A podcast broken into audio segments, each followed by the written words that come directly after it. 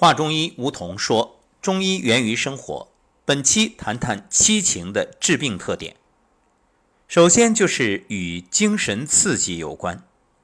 七情属于精神性致病因素，其发病必与明显的精神刺激有关。在整个病程中，情绪的改变可以使病情发生明显变化。比如癫病多由情志所伤，忧郁伤肝，肝气郁结，损伤于脾，脾湿健运。痰浊内生，痰气上逆，迷蒙心神，不能自主而成，所以我们常说叫痰迷心窍。狂病呢，多由恼怒悲愤伤及肝胆，不得宣泄，郁而化火，煎熬津液，结为痰火，痰火上扰，蒙蔽心窍，神志逆乱而发。可见精神因素对疾病的发生发展有重要作用。第二是直接伤及脏腑，七情过激会影响脏腑的活动，产生病理变化。不同的情志刺激会伤及不同的脏腑，产生不同的病理变化。比如喜伤心，心伤则心跳神荡，精神涣散，思想不能集中，甚则精神失常等。七情过激会伤及五脏，不过与心肝的关系尤其密切。心为五脏六腑之大主，一切生命活动都是五脏功能集中的表现，又必须接受心的统一主宰。心神受损，必涉及其他脏腑，肝湿疏泄、气机紊乱，又是情志疾病发病机制的关键。心主血而藏神，肝藏血而主疏泄，脾主运化而居中焦，为气机升降的枢纽，气血生化之源。所以情志所伤为害，以心、肝、脾三脏和气血失调为多见。如过度惊喜损伤心脏，会导致心神不安、心悸、失眠、烦躁、惊慌不安、神志恍惚，甚至精神失常，出现哭笑无常、言语不休、狂躁妄动等症。大家想想生活当中，哎，那种马上有喜事儿了，哎，坐立不安的，期盼着。还有啊，突然遇到喜事儿，整个人就这样承受不了。而且我们常说一句话叫“乐极生悲”，就是你这个喜极反而变成了一种伤害。那郁怒不解则伤肝，影响肝的疏泄功能，出现胁肋胀痛、性情急躁、善太息，或者咽中好像有物梗阻，就堵在喉咙这儿。或者因气滞血瘀导致女性月经不调、痛经、闭经，或者呢因为暴怒引起肝气上逆，损及血脉，血随气逆发生大呕血或者晕厥。若思虑过度，损伤于脾，使脾湿健运，会出现食欲不振、脘腹胀满等。七情所伤，心肝脾功能失调，可以单独发病，也常常相互影响，相兼为害。像什么思虑过度啊，劳伤心脾、郁怒不解、肝脾不调等等，大家参照想想相思病那个症状，就不难理解了。另外，像喜怒忧思恐这些情志活动失调，也会引起脏腑气机紊乱，郁而化火，出现烦躁、易怒、失眠、面赤、口苦以及吐血、衄血等属于火的表现，称为五志化火。那么情志失调呢，又会导致六郁为病，即气郁而失志，失志而成热，热郁而生痰，痰滞而血不行，血滞而食不化。换句话说，由气郁可以导致血郁、痰郁、湿郁、食郁啊，都是病。另外，会影响脏腑气机，这也是七情的致病特点。所谓百病皆生于气，喜怒忧思悲恐惊，这称为七气，也就是七情。那七情之外，加以寒热，称为九气。气贵冲和，运行不息，升降有常啊，这是正常的。气出入有序，升降有常，周流一身，循环无端，你就健康，就没有病。如果七情变化，五志过急而发，则气机失调，或为气不周流而郁滞。或为升降失常而逆乱，这属于七情治郁。若是七情不舒，气机郁结，气滞而血瘀，气郁而聚湿生痰，化火伤阴，或在形躯，就是你形体躯干上，或在脏腑，变化多端啊，各种病都出来了。七情损伤使脏腑气机紊乱，血行失常，阴阳失调。不同的情志变化，气机逆乱的表现也不尽相同。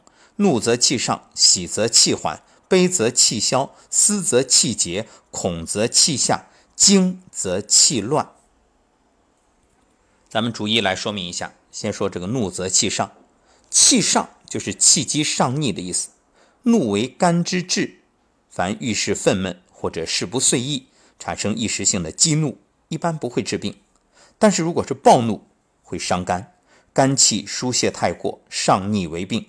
肝气上逆，血随气生，可见头晕、头痛、面赤、耳鸣，甚至吐血或者昏厥。肝气横逆会犯脾，导致腹胀、孙泄。什么叫孙泄？又叫水谷痢，就是大便呈现顽固不化样。若克胃，会出现恶逆、呕吐等。由于肝肾同源，怒不仅会伤肝，还会伤肾，肾伤精衰，还会出现恐惧、健忘、腰脊软等症状。肝为五脏之贼，所以肝气疏泄失常，会影响各脏腑的生理功能，导致多种病变。再说这喜则气缓，气缓就是心气迟缓之意，喜为心之志。包括缓和紧张情绪和心气涣散两方面。正常情况下，喜是好事儿。你看，我们一听相声、看小品，马上紧张情绪就缓和下来了，心情舒畅，气血和缓，表现出一种健康的状态。包括生活当中，大家都喜欢和幽默的人打交道。为什么？哎，说饭局上某个人说个笑话，哎，大家哈哈一笑，哎，本来还有陌生的感觉，因为一个笑话。一个调侃，一个小段子，哎，轻松很多，互相也拉近了距离。所以你看，幽默的人啊，人缘一般都比较好。但是，凡事有度啊，这是健康的一面。